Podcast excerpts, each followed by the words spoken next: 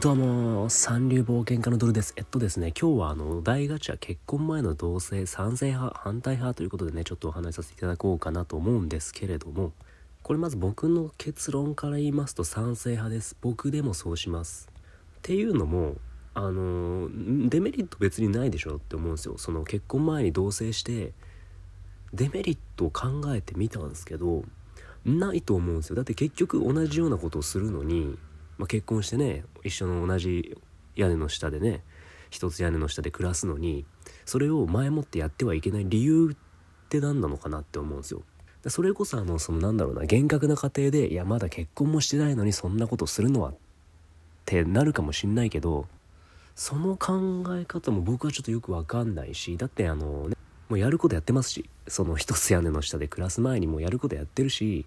でねもう結婚前の時点でもうその状態だから別にその守るものもないしなんならどうせもしそれこそ結婚前に同棲をするまあ同棲をするっていうこと自体が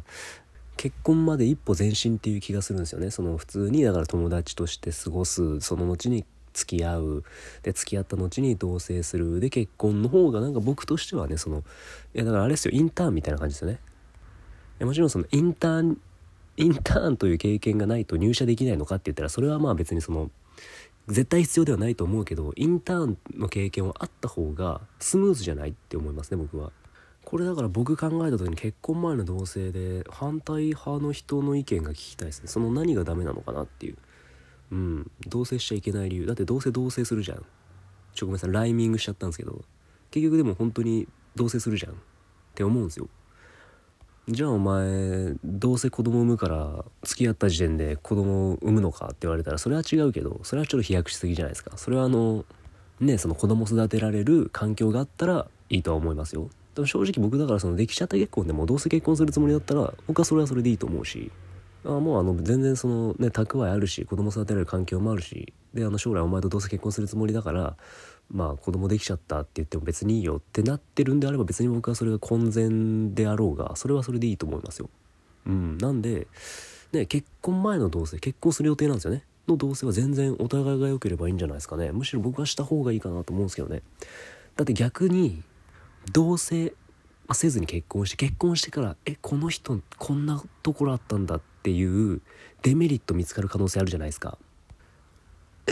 この人200回も靴下丸めて洗濯機入れてるじゃんとか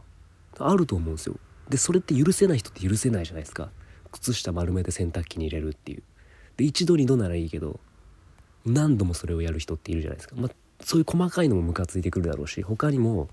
えこの人料理するって言うから結婚したんだけどサムギョプサルしか作れないみたいなこともあるかもしれないじゃないですか。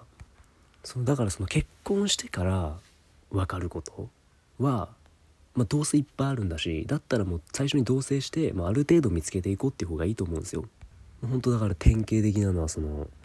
例えばじゃ典型的じゃないかもしれないけど大音量で音楽を聴くのが好きとか。で私それダメなんだよねって人もいるじゃないですか。いや僕そういうのダメなんだよねとか。でそういう癖とかもなんかそういうのもねあのあらかじめ知っておいた方がいいと思うんですよね。うん。なんで僕は賛成派ですっていうことでねあのうん。反対派の意見ちょっと聞きたいですね。どういう理由で反対なのかなっていう。うん。てな感じで、ね。僕はあの今日ちょっとあのね結婚前の同棲賛成派反対派賛成派ですっていうことでねお送りさせていただきました。はい。毎日僕ねあのラジオやらせていただいてるんでもしよろしければあのフォローやお便りなど送っていただいてよろしくお願いいたします。ではまた。